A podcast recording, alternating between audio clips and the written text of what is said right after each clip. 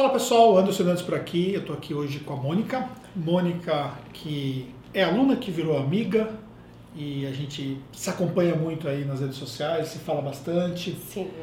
E hoje ela está aqui comigo na nossa série Anderson Nantes Responde.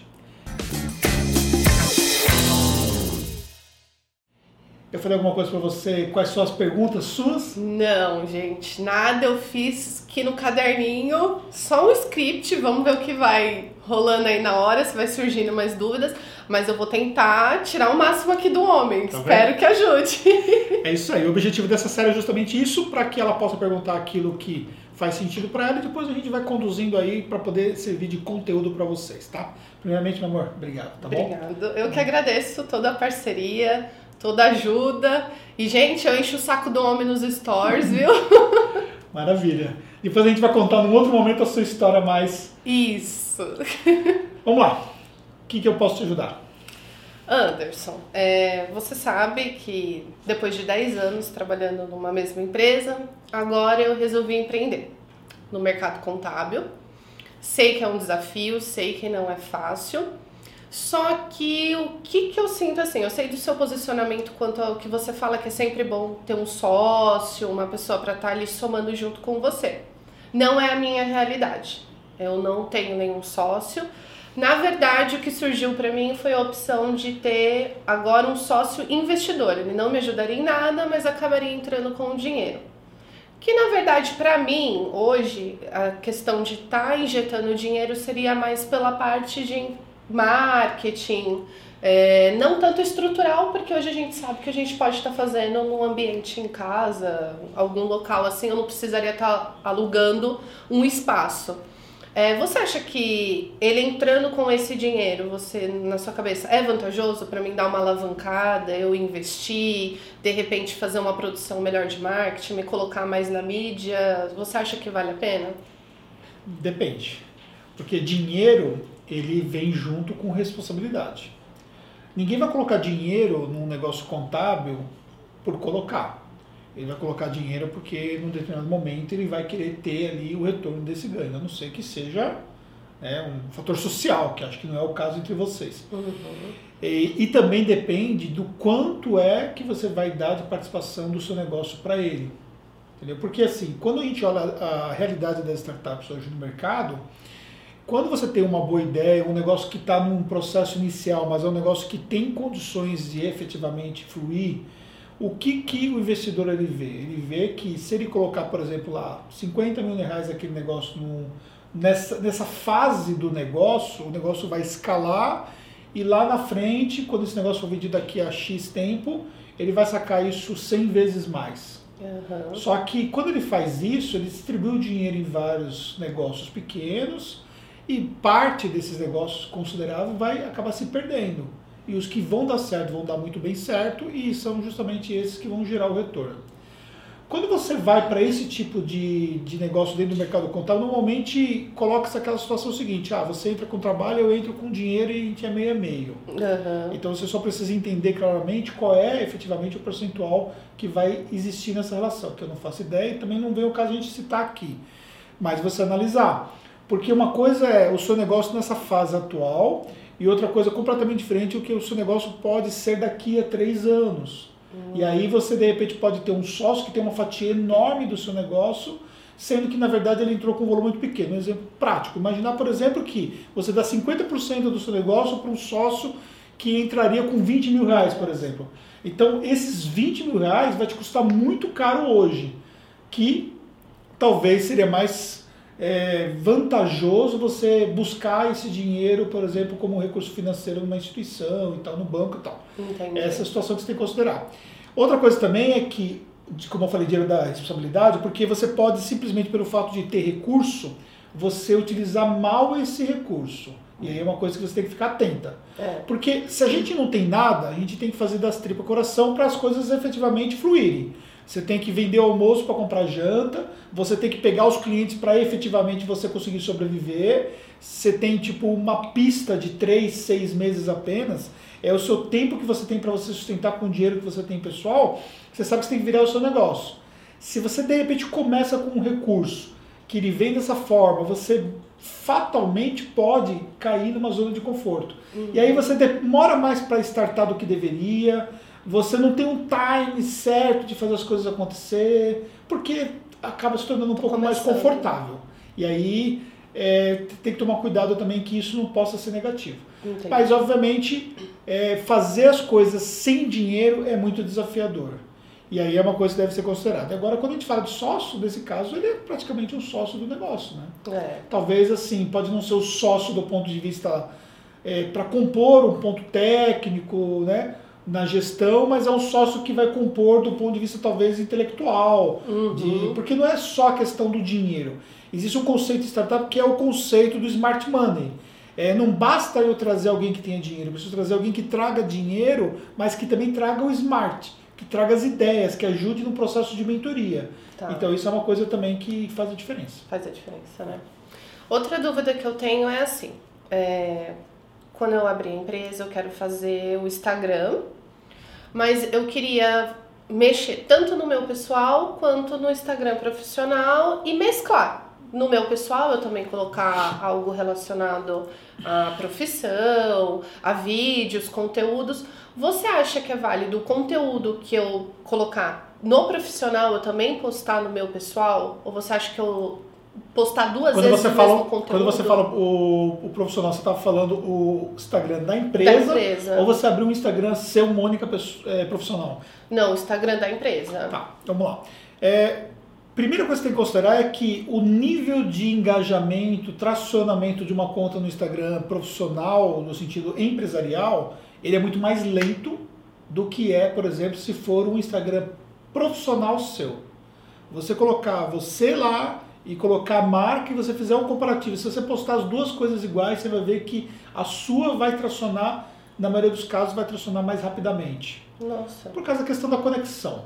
Tá? Uhum. Então, talvez no início, eu até pensaria numa alternativa diferente. Em vez de você focar nesse momento, é, focar na marca X, eu focaria no Instagram Mônica da marca X. Entendi. Teria uma outra conta profissional mas que fosse você mesma, e aí você focaria na Mônica da marca X. E na sua conta pessoal você conduziria ela para uma outra pegada. Aí você conduziria para as coisas de ordem pessoal que você quer e tal, que é aquilo que te faz sentido e tal. Ou você pivota a sua conta atual e você pensa mais estrategicamente na sua conta atual e usa uma conta só. Uma conta só. Quer ter uma conta empresarial? Tenha. Só que aquilo que eu falei, a conta empresarial ela vai levar um tempo maior de tracionamento e nessa fase inicial talvez seria prudente você abrir mão dessa conta empresarial e focar numa conta que vai performar melhor e pode te dar mais retorno. Entendi. Eu valido isso com vários influenciadores dos seus próprios negócios, que são justamente alunos, que são mentorandos, e todos eles se acontece, acontece a mesma coisa. Então é, uma, é muito mais fácil hoje as pessoas elas se interessarem por um conteúdo profissional, mas um conteúdo que seja voltar, é, é, que a conta seja de uma pessoa física. Entendi. E não tem problema nenhum. Você pode falar em nome da sua empresa, mas você vai ser a influenciadora da sua empresa. Entendi. Agora, se você for pensar no seu Instagram hoje, aí você teria que fazer alguns ajustes dele para poder levar para esse caminho. Então, uma alternativa é faz uma outra conta profissional sua, mas que seja com o seu nome. Ah, entendi. Entendeu? Legal. É a sugestão que eu daria melhor do que você ter a conta da empresa. Do que a conta. É, porque que nem você fala, né? As pessoas conectam com pessoas, né? Exatamente. né? Então fica mais fácil. Somente no Instagram isso é, é. muito válido. válido.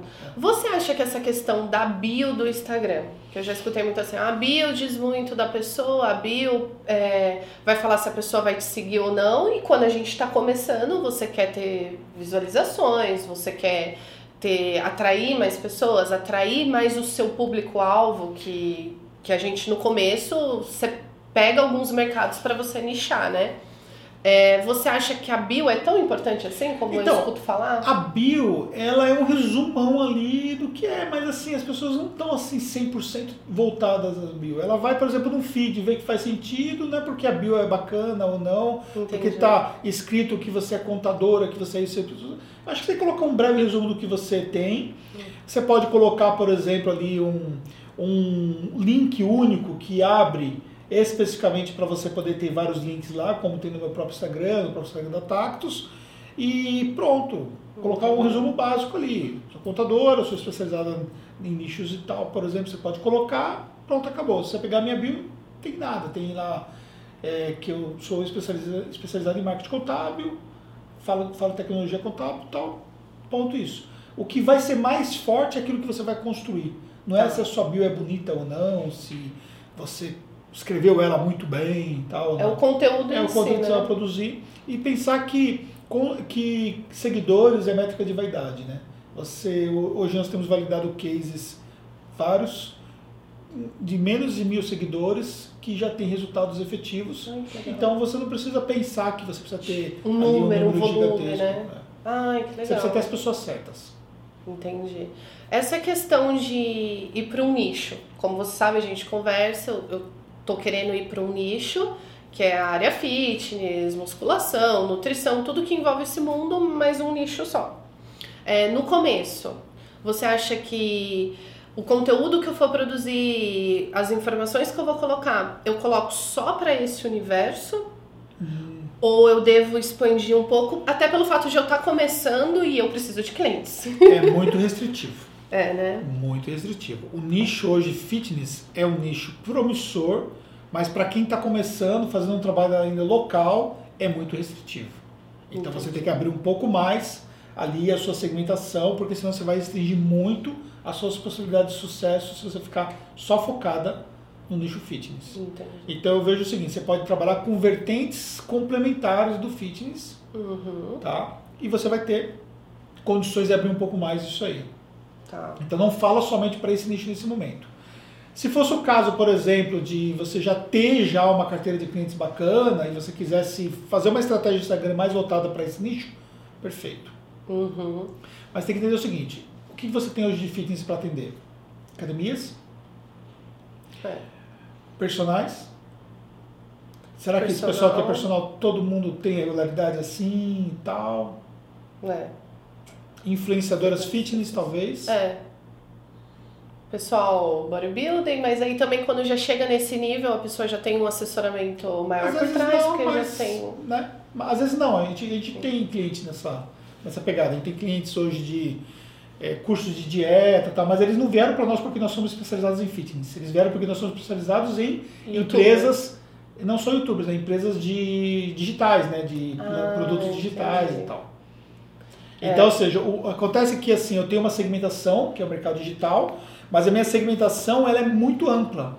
Entendi. Porque dentro do mercado digital eu tenho várias vertentes que eu atendo. Se você só ficar no fitness, você vai ter uma segmentação muito pequena, fechada, né? muito pequena. E aí vai te limitar muito o que você pode fazer. Eu já tive, é, inclusive, mentorandas que validou o nicho de, de personagens e é um nicho que, é assim, você não tem muito assim um incentivo para esse nicho performar, porque ele não tem uma dor forte de contratar uma contabilidade se a academia não está exigindo, por exemplo, que ele emite nota fiscal. Entendi. Agora, por exemplo, um médico ele é obrigado a ter uma empresa, porque ele tem que emitir nota fiscal para um hospital que o hospital vai cobrar dele, entendeu? Uhum. O hospital não vai pagar se ele não emitir nota fiscal. Então, você tem ali uma demanda muito maior. E eu vejo que, que o nicho médico é um nicho muito mais amplo. Não estou falando que você tem que ir para o nicho médico. Uhum. Eu só acho que você tem que achar outras possibilidades para você poder ir testando, porque senão você vai demorar muito tempo para tracionar. E aí pode ser complicado. Tá vendo, né, gente? Como é que é? Não é fácil nem escolher o mercado que a gente vai trabalhar, né? É bem isso. Quanto a produzir conteúdo, Anderson, é, você acha que no começo, obviamente, eu não, não vou conseguir prender a atenção por muito tempo das pessoas, até porque as pessoas não me conhecem, não, não, não sei se eu vou passar credibilidade no começo para eles. Como é que fica isso? Você acha que tem um tempo de vídeo, pelo menos para ir começando? Tipo, ah, no começo vídeo de um minuto, é, um minuto e meio no máximo. Vamos lá. O comportamento das pessoas é diferente de acordo onde elas estão assistindo. O mesmo vídeo ele vai performar diferente no Instagram comparado com o YouTube, por exemplo. Ah. Por características próprias da rede, por momentos que a pessoa está assistindo aquele vídeo, por exemplo. Um exemplo prático. Hoje eu consumo os, os, conteúdos densos meus, eu consumo via YouTube, não no Instagram. Instagram eu assisto, tem, tem que fazer muito sentido para mim para eu assistir um vídeo inteiro no GTV, por exemplo. Já o conteúdo, por exemplo, no, no YouTube, eu deixo lá, até porque eu uso o YouTube Premium, então eu, eu posso deixar minimizado lá enquanto eu faço outras coisas no celular e fico só ouvindo, por exemplo. Então é mais fácil. O Instagram, ele ainda te releva muito a você só ficar preso naquilo lá. E a gente tem uma dificuldade muito grande de se prender a uma única coisa hoje, né? Não é verdade? É que hoje nós viramos multitarefas, porque tudo que nós temos à nossa disposição é multitarefa, né? Então você quer fazer várias coisas ao mesmo tempo. Você de repente ouve um podcast enquanto você responde o WhatsApp, tá no né? WhatsApp, É. entendeu? Ou você é, ouve um áudio no WhatsApp, e, enfim, você tendo muitas coisas que você faz ao mesmo tempo. E aí você tem que pensar que a performance é diferente. Então o ideal é você testar coisas mais curtas no Instagram. Lembrando que até um minuto você joga no feed, acima de um minuto IGTV e testar coisas mais densas, mais relevantes no YouTube também. Começa testando 3, 4 minutos, vê a curva de, de, de- do tempo que as pessoas assistem o seu conteúdo lá, nas métricas do, do YouTube, e aí você pode aumentando um pouco mais conforme você vai vendo que você está ganhando mais audiência e tal. Entendi. Mas também vídeo curto no, no YouTube, a gente só tem utilizado hoje aquilo que nós vamos é, recortando. Eu pego um conteúdo muito longo, eu recorto alguns conteúdos menores, mas para dar um insight único e aí. Mas aí é um processo de produção mais Mas- difícil, para quem está começando é mais fácil. É. Você vai lá, liga a câmera tal, sem edição nenhuma e Isso. pronto. Do que você querer ficar fazendo edição, você vai gastar muito tempo com isso nessa fase, não faz sentido. Não dá para se comparar o que nós temos aqui, né? Eu tenho dois editores, antes mesmo de a gente começar essa gravação aqui, ele já me entregou um vídeo que foi o que nós gravamos Foi ontem, né? mesmo, verdade, Eu gente. gravei ontem com uma aluna e já tá, e já tá pronto hoje. Tipo, eu não pus a mão, eu só gravei. Só gravou. Eu vou terminar de gravar, vou jogar o cartão na mão dele e não vou fazer nada com esse vídeo. Ele vai editar o vídeo pra mim e vai me deixar editado. Você que vai começar, é lá. Sou eu pra corte tudo. seco, né? É, você vai dar o rec e você vai dar lá o stop. Então é corte seco, você não vai ter nem edição. Você Uhum. vai fazer ali no próprio celular o corte seco. Então imagine, por exemplo, se você tiver que, que pensar que você vai ter que fazer todo esse trabalho depois para ficar recortando, dá muito trabalho. Dá muito dá. trabalho, né? É, Quanto a baixa visualização, porque no começo é difícil, a gente. Eu, eu fico pensando assim, como que eu vou conseguir atrair a visualização do meu público-alvo, né? Tanto YouTube quanto Instagram. YouTube, eu sei que eu acho que para começar a patrocinar vídeo para você ficar ter uma visualização melhor, eu acredito que quando eu tiver o quê? Uns 50, 100 vídeos lá, acho que faz sentido começar a patrocinar alguma coisa. Não necessariamente, né? O que você precisa entender é que hoje nós estamos trabalhando organicamente com os algoritmos. Então, você tem que fazer com que os algoritmos trabalhem a seu favor. E o que, que vai fazer eles trabalharem a seu favor? Vai, são exatamente as interações que você gera. Então, por exemplo, quando você posta uma foto, você já, já transformou sua conta para conta, conta de produtor de conteúdo ou conta comercial no Instagram? É, conta empreendedor. Tá. E aí você já analisou as métricas lá? É, legal. Muito Então, legal. assim, você tem que entender o que faz sentido para sua audiência. Você Entendi. postou uma foto X ou foto Y. Por que essa aqui engajou, essa aqui não? Compartilhamentos que teve daquela foto, quantas pessoas salvaram aquela foto, quantas pessoas comentaram aquela foto, quantas pessoas te chamaram em box por causa daquela foto. Tudo aquilo que você gera interação, o algoritmo releva isso para mais adiante. Eu tenho conteúdos incríveis que não geraram muita interação e não tiveram uma boa performance. Uhum. E tem conteúdos que eu não imaginava que eram tão assim e as pessoas interagiram muito e geraram ali é, uma performance boa de visualização. Então esse é um fator que você tem que, ir estudando o seu público, estudando os seus resultados, o tempo todo você olhando as métricas, inclusive horário de postagem, inclusive é, formatos de postagem. Você tem que pegar uma ferramenta como o Instagram e trabalhar ela como um todo. Trabalhar o feed, trabalhar o IGTV, trabalhar o Stories. Você não pode trabalhar apenas o Stories se você não trabalhar o feed. Porque o feed, o Stories ele morre muito rápido, o feed ele te entrega algo é, de longo prazo. Normalmente as pessoas elas seguem alguém não porque ela tem um story, um story bacana, mas porque ela tem um feed bacana, um feed que faz Hum. sentido. Então a pessoa rolou seu feed, vê que seu feed é meio sem graça, que você não está agregando muita coisa, aí ela vai estar desincentivada de seguir Sim. entendeu? E outra coisa também que você tem que considerar é que é, você tem que trabalhar pelo menos com duas redes relevantes. Então você vai trabalhar com o Instagram, então tem que apostar no YouTube junto também. Muito. Você não pode ficar somente refém de uma única rede, porque você vai limitar seu resultado. A rede social é um terreno alugado. Se dá algum BO, dá algum problema, cancelam a sua conta, invadem a sua conta, whatever. Aí você perde tudo aquilo que você construiu porque você estava trabalhando em um único lugar. Uhum. Então você precisa apostar. Hoje nós temos aí é, mentorandos nossos que estão postando, além do Instagram, estão postando no YouTube, estão postando no, no Telegram agora, entendeu? Estão postando em. O Instagram, a gente pode até falar Instagram e GTV, né? Uhum. Que está dentro, mas são semelhantes. Desculpa, está dentro, mas são diferentes, né? É, e você pode também apostar no Facebook também, porque tem público no Facebook para conversão. É isso que eu ia te perguntar. Eu, eu sinto assim, eu sou muito nova nessa parte de rede social. Gente, o meu Facebook eu fiz sob pressão. Eu não. De quem? Dos meus amigos de trabalho na época.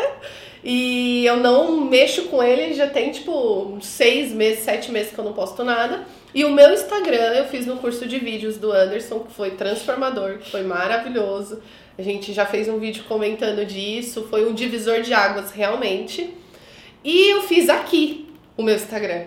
E inclusive a minha foto do perfil que eu tinha antes não foi uma foto que eu tirei, era como se fosse uma selfie, mas foi a minha amiga que tirou, aqui no curso também, porque eu não conseguia nem tirar uma foto minha, para vocês terem ideia do grau de dificuldade que o ser humano aqui tinha.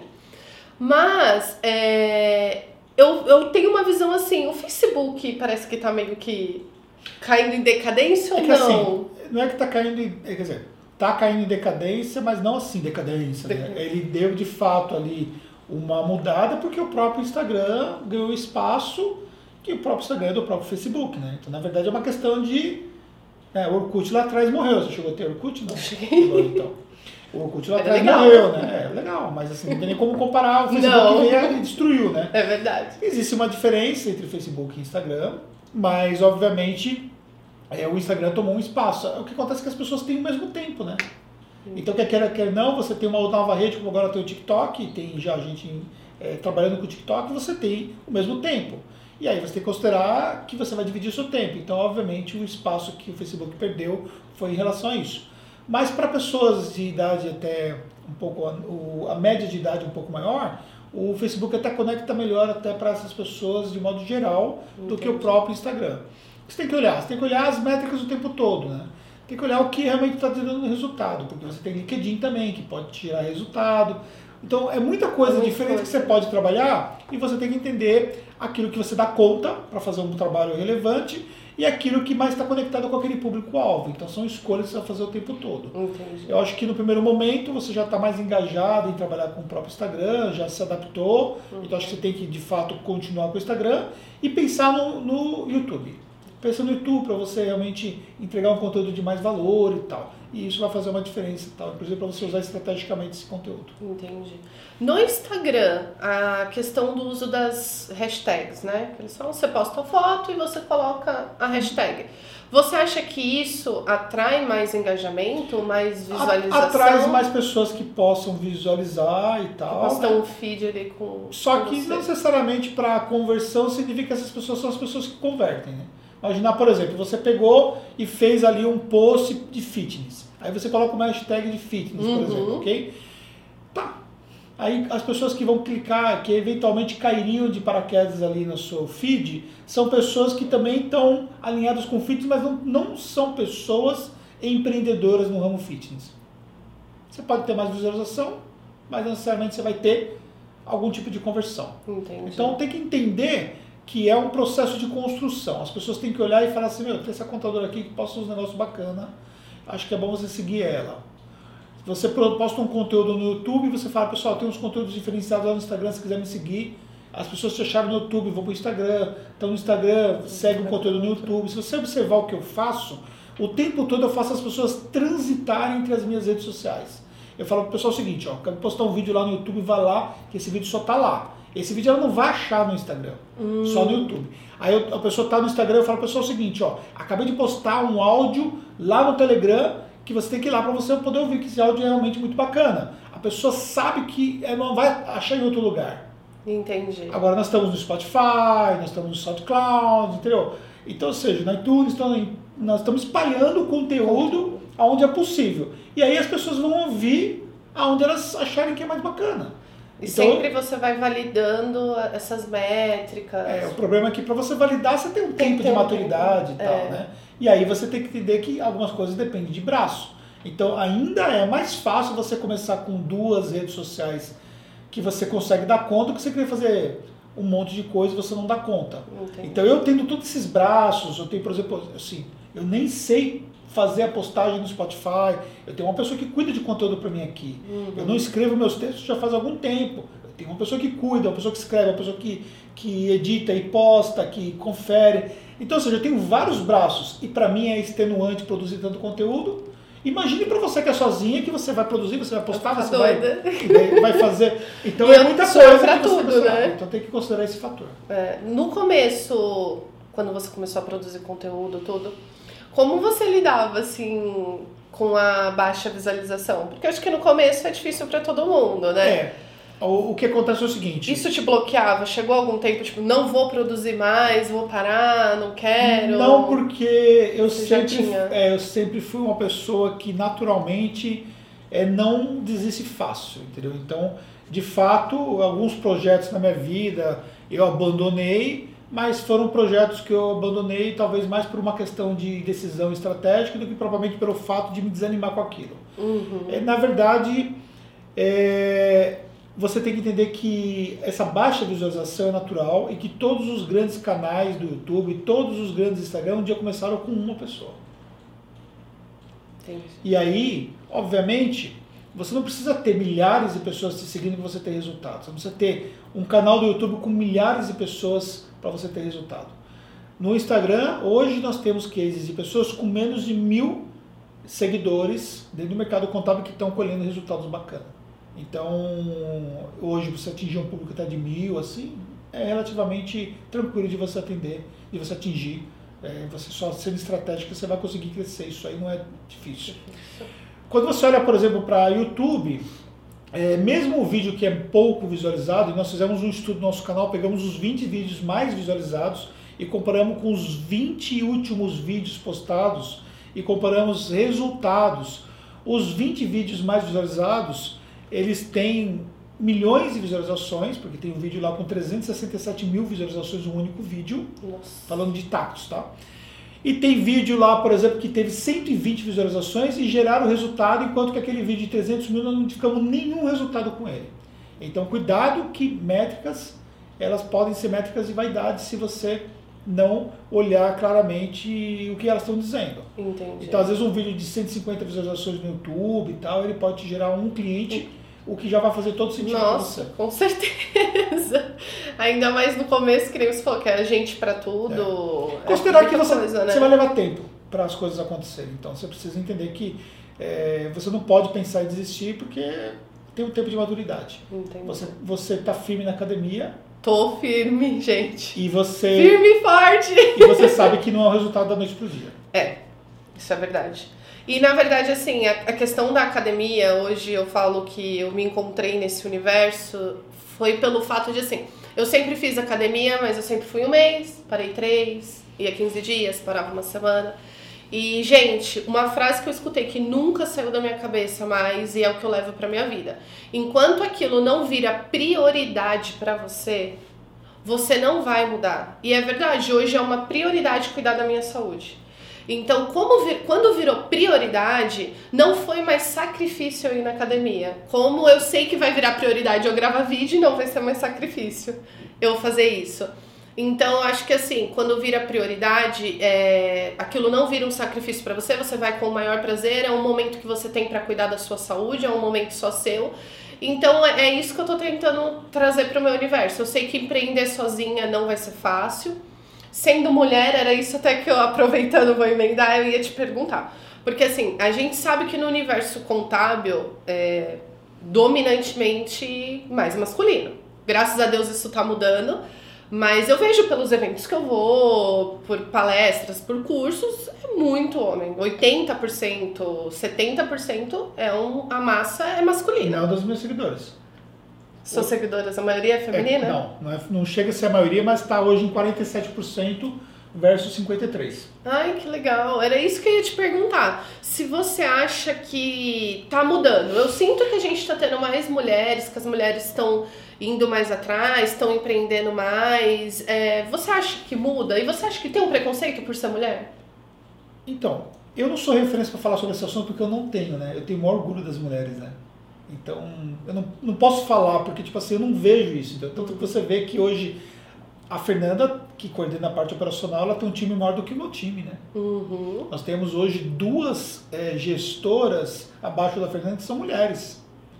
E quantos homens nós temos na nossa operação que respondem para as mulheres? Então, ou seja, para chegar em mim dentro de um processo de, de hierarquia, né? Vamos colocar hierarquia na palavra certa, que tiver as coisas aqui na Taxo, mas assim, para ficar mais fácil de entender, Uhum. passa por uma gestora que passa pela Fernanda para depois chegar no homem, que seria eu, entendeu? Entendi. Então, ou seja, para mim, isso não existe. É, agora, logicamente que o mercado ainda tem um ponto, um ponto disso. Eu acho que a profissão contábil, de uma certa forma, ela talvez teve um número maior de, de homens empreendedores, isso acabou sendo relevante. Mas hoje, por exemplo, eu tenho buscado, inclusive dentro do meu trabalho, é, mudar, é, dar, dar um espaço significativo para as mulheres. Se você considerar as entrevistas que eu tenho no canal, acho que a, disparadamente as mulheres são a maioria Que legal. você pode considerar. É, dentro do meu grupo de mentoria, né, eu fiquei muito feliz de trazer algumas mulheres. Então, por exemplo, hoje mesmo eu fiz a aprovação de duas mulheres para o grupo. Eu acabei de reabrir a mentoria e eu tive 12 aplicações e eu estou analisando as das mulheres primeiros e já aprovei duas mulheres. É, nós conseguimos para o nosso grupo Platinum levar a, a Tamires, né, que é mulher, para o grupo Platinum, porque a Elaine estava sozinha, inclusive, é, é, lá. E, desculpa, a Elaine do, é do, do. A Jéssica estava sozinha, a Elaine é do grupo Gold. A Jéssica estava sozinha lá, então eu consegui levar a Tamires para lá, que a Tamires performou, para poder fortalecer. Então, ou seja, eu acho assim que, de fato, pode existir isso, ainda ainda está numa minoria, mas para mim a competência das mulheres é uma coisa assim admirável, sabe? Elas têm uma garra, têm um feeling bacana, tem assim um, às vezes um modo de lidar melhor em alguns aspectos dentro de uma empresa contábil. Então essas coisas assim realmente estão mudando. No Marketing Contábil Summit eu fiz questão de ter um painel só de mulheres, tanto que chama, vai chamar, dependendo do horário, do momento que está sendo vídeo, já até aconteceu o Marketing Contábil Summit, né? É, as mulheres na contabilidade, que três mulheres estão representando ali o universo feminino. Eu não sei ainda estimativa, porque ainda não olhei, né, de, de entre mulheres e homens que fizeram a inscrição para o evento. Mas enfim, é, o que eu posso dizer para você é que isso está evoluindo e eu acho que continue assim, espero, porque realmente eu sou, é, assim, eu sou admirador do trabalho das mulheres. É, é questão própria de, de vocês realmente continuarem fazendo o que vocês estão fazendo. Entendi. Então, você está no caminho certo. É. Não, não, Vamos não, à luta, gente. não se deixe levar é, por isso, porque assim, se há, se há não, há de fato um certo machismo às vezes e tal, mas na minha visão não, porque eu nunca consegui enxergar assim, entendeu? É, são coisas, por exemplo, que tipo, é, é, vou dar um exemplo prático, uma coisa que não tem nada a ver só para você entender. É assim, é, quando eu tenho dois filhos adotivos, né? E para mim foi tão natural o caso da adoção que tipo assim, as pessoas falam assim, ah, você nunca pensou em ter um filho seu? Eu E escuto isso também. e eu, tipo assim, eu, eu falo assim, o que, que essa pessoa tá falando? Assim, É. Parece que é uma coisa assim tão surreal pra mim, que eu falo, por que que essa pessoa tá falando assim? O que, que ela tá querendo dizer? Como que ela pode achar pelo fato da pessoa. De, de um filho não ter sido biológico meu, ele não é filho, que eu preciso ter um filho biológico. Então, eu acho que alguns. Algumas coisas que as pessoas se prendem É. é porque elas não conseguiram, na verdade, ter uma mente é, alinhada com uma realidade. Né? Então, se Entendi. tem pessoas que pensam assim, realmente. É, É triste. É. Eu, quando eu falo que eu tenho uma filha adotiva e não tenho uma filha biológica, minha filha já tá com 10 anos, ela chegou na minha vida com um ano e meio. E as pessoas viram e falam pra mim, mas você tem algum problema? Seu marido tem algum problema? Por que, que vocês não têm um filho? Você só vai saber o que é ser mãe a partir do momento que você gerar uma criança. é, E aí, tipo, eu acho aquilo um absurdo e aí eu vou pra cima também, porque quem fala o que quer escuta o que não quer. pois é. Porque eu acho que é questão de opção É. e nada muda e o amor é o mesmo. É. E a gente, é, é que nem o Anderson falou, a gente só lembra quando as pessoas citam isso, porque de resto é minha filha e acabou e ponto final. Agora, o que eu queria ver com você, Anderson, é assim, às vezes é, ainda partindo dessa parte da questão de mulher e homem, é, às vezes parece que a gente tem que provar dez vezes mais que a gente sabe. E eu não tenho problema nenhum também quanto a isso, de, de provar a minha competência, o meu trabalho, e eu, eu estudar e eu ir pra cima. Mas você sente isso quando você fala com as suas mentorandas, que às vezes elas têm que se impor mais numa negociação empresarial? Que elas têm que, tipo. Cara, eu acho. Não. É. Eu acho que elas são muito boas já. Acho que elas já passaram dessa fase. Acho que elas, elas não não estão nessa pegada de que elas têm que provar mais. Acho que elas já se empoderaram nesse ponto, entendeu? Então, pelo menos as pessoas que hoje fazem parte é, do grupo de mentoria, não. Acho que assim, a mulher sofre mais a questão de assédio. Isso é mais natural acontecer, né? Uhum. E é uma coisa que talvez ela tenha que ter mais jogo de cintura para lidar com isso e tal. Mas não que, que ela tenha que provar. Eu acho que é, o fato de ela ser empreendedora, já ter conseguido construir aquele negócio lá, ela já está ela já Empoderada. empoderada, entendeu? Eu acho que assim, tudo tudo vem de dentro para fora principalmente. É, eu tenho um amigo, né, que é palestrante e que é o Tejon, né? E ele, se você não conhece, você pode olhar pela internet. Ele, quando era criança, sofreu um- uma queimadura, né? Que o, o rosto dele é todo des- des- desfigurado. Ele é horrível, mas ele não, não, não vê isso, porque É. para ele não é, porque ele não é. Ele, não, ele não consegue ver a pessoa que ele é fisicamente, porque para ele não vê. Ele tem uma vida normal, tem uma família, é realmente muito bem sucedido, é um dos mais respeitados palestrantes hoje que existem. E, então, assim, a questão própria que nós temos, às vezes, somos nós mesmos que colocamos. Entendeu? A gente coloca uma cerca em volta da gente que nos limita. Entendi. Queria como se fosse a muralha da China em volta de nós. Uhum. E aí a gente se limita porque. Então, quando você você está realmente bem com você mesmo, você não está preocupada com esse pensamento, você não está preocupada Com esse com julgamento. esse tipo de né? julgamento. Você já passou dessa fase. Então, acho que esse é o ponto a ser considerado, né? É como é que você se sente consigo mesma.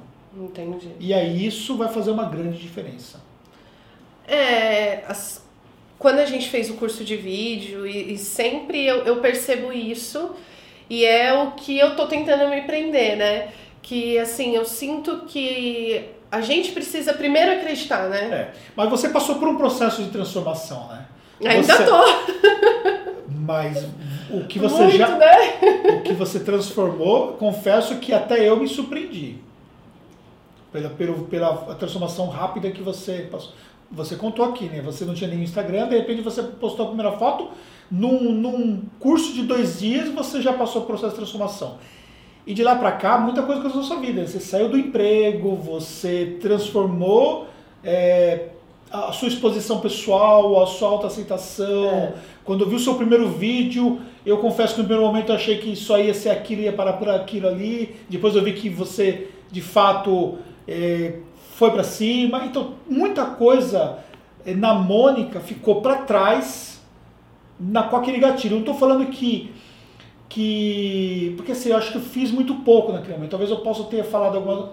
Não fez pouco, não, gente. Mas acho que, acho, que- acho, acho que é, é sempre tenho para mim que é o seguinte: é, a, a, a transformação pessoal é uma porta que abre de dentro para fora. Então, eu não tenho o poder de abrir essa porta se você não abrir ela para mim. Eu tenho o poder, talvez, de ajudar você a enxergar algumas coisas que você não tinha conseguido enxergar antes. Uhum. E naquele dia que você estava no curso, em poucos minutos que nós conversamos, na primeira dinâmica que nós Foi. fizemos, eu vi que você tinha um potencial enorme de transformação e eu vi que o curso de vídeo ele era muito mais importante para a vida da Mônica do que para o vídeo em si, que era o, o motivo pelo qual você foi lá, para aprender como eu posso gravar vídeo, como eu posso. Aquilo era muito mais importante para a vida sua. Só foi que Foi mesmo. Foi mesmo. Só que aquilo foi. Só aconteceu depois porque você se permitiu. E aí veio toda uma cadeia de transformação. E todas as outras transformações que vieram, que, que, que não tem a ver com a própria exposição, a aceitação pessoal que você trabalhou fortemente, que ainda você talvez ainda tenha algumas, mas você mudou completamente. Tudo isso é, veio porque você conduziu, entendeu? É, e você pessoas- co- continuou buscando outras coisas, outras pessoas que te agregasse, outros conteúdos, enfim. Você começou, continuou nesse processo de transformação.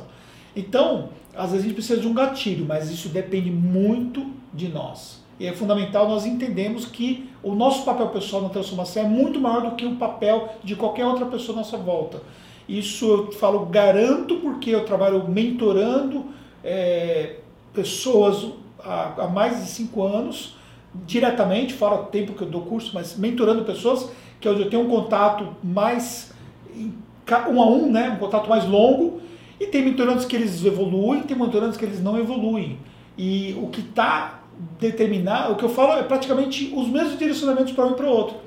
O problema está que tem pessoas que elas se empacam nelas mesmas. E tem Entendi. pessoas que elas só precisam de alguém para dar um direcionamento e elas vão para frente.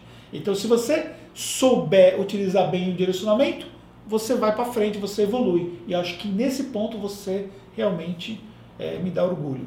É porque... Que, o que faz você estar aqui hoje, inclusive, eu te convidar. Né? Obrigada. Estar aqui. É porque às vezes as pessoas se propõem a fazer curso e em curso, mas na verdade elas não estão abertas à mudança, né? É porque, é porque assim, às acabou, vezes, né? é, nada, nada sendo crítico em relação a esse tipo de programas de fim de semana que você vai lá e você, uhul, você dança, você chora e não sei o quê. E no final das contas, passou alguns dias você volta àquela mesma situação. Eu acho que o que nós fizemos ali, eu, eu tentei, que você participou da primeira turma, inclusive, né? Foi da primeira Eu, turma. eu tentei é, algumas pessoas que eu percebi que eu podia tocar lá dentro algumas feridas. E eu percebi que eu toquei algumas feridas suas que do dia 1 pro dia 2 você já veio diferente. Foi mesmo. Você já veio diferente do dia 1 pro dia 2. É. E aí depois eu percebendo que você realmente estava evoluindo, né? Até que nós demos um acompanhamento. Foi. E eu continuei te cutucando, né? Sempre te cutucando, te cutucando para você continuar no processo de transformação e tal. E você aceitou isso abertamente e até acho que você foi muito inteligente em saber utilizar isso. Porque é o tipo de, às vezes, de acompanhamento que nós não temos condições de dar para todo mundo. Eu tenho hoje, são 6 mil alunos que já passaram pelos meus programas online. Mais de mil que já passaram pelos programas presenciais. Eu não tenho condições de dar um, Fazer olhar isso. Então eu consigo olhar para algumas pessoas pontualmente, porque essas pessoas também conseguiram, de uma certa forma, é, mostrar que elas tinham potencial e que eu, valia a pena, entendeu? E aí, às vezes, uma frasezinha, É. uma coisinha que faz diferença. Às vezes ele fala uma coisa pra mim que eu fico uma semana pensando. Às vezes ele me faz uma pergunta e eu fico assim, é, não sei por que, que eu não fiz isso. Porque o Anderson, gente, não tem nem o que falar dele, é fenomenal. Então, tipo, ele fala umas coisas que eu fico assim, meu Deus, por que que... É verdade, ele tem razão, por que que eu não fiz É, isso? é- é que eu acho que o fator relevante aí é que eu realmente me interesso pelas pessoas. Então, assim, claro que, como eu disse, eu não posso me interessar por todo mundo porque eu não tenho nem tempo para tudo isso. Mas eu tenho várias pessoas, além de você e outras pessoas, que eu me interesso por elas e eu, de fato, observo elas mais e eu observo que elas têm, de fato, o potencial e que às vezes falta aquele negócio. E aí, esse negócio que eu tento dar, entendeu? E, e as pessoas, quando sabem aproveitar isso, elas voam. Então, Vão. nesse ponto, você, você evoluiu pra caramba. Obrigada. E, mas para mim é só o começo. Isso aí, pra mim também, vamos à luta. Agora, assim, para não ficar até tão longo esse É. vídeo, eu nem sei quantos minutos tá que eu não Eu tô conseguindo enxergar aqui. E nós estamos batendo papo, batendo papo, batendo Verdade, papo. gente, ficou tão solto que eu esqueci. É, eu vou- agora, eu vou- esquece, esquece se você já outra pergunta, acabou o tempo. Deixa eu fazer uma pergunta para você. É, você. Você gosta mais da Mônica atual ou da Mônica que existia antes? Da Mônica atual. E eu falo olhando pra você e pra câmera também. 100% da pessoa que eu estou me tornando hoje. Hoje eu estou me redescobrindo. Hoje eu enxergo isso. Eu fui uma pessoa, eu tenho 28 anos. É, às vezes eu falo que eu tenho 28 anos com cabeça de 90, mas hoje a Mônica que eu sou, eu sou mais feliz do que quando eu tinha 15, 16, 17, 18 anos, não importa. O ano passado, eu gosto mais dessa Mônica, eu tô me desafiando mais, eu tô me abrindo mais para julgamentos, eu estou deixando de me julgar também muito, é, porque às vezes a gente se condena e arriscando mais, né? E arriscando mais, é, e agora. E acreditando mais no, no, no, que você pode construir. Isso mesmo. Então, ou seja, acreditando mais não é só mim. o profissional, é o, é o todo, pessoal. né? É isso mesmo. É, esse é o poder da transformação. E eu acho que quando você acredita em você, fica mais fácil de transparecer para as pessoas e tudo parece que vai combinando para dar certo. Acabou. Fala mais o quê, né? Obrigado. Gente, obrigado você. Pessoal, espero que vocês tenham gostado do vídeo. Deixa um comentário para a Mônica aqui. Compartilha com alguém que você acha que pode fazer sentido. E é isso aí. Obrigado, Nos gente. Nos encontramos no próximo vídeo. tchau, tchau.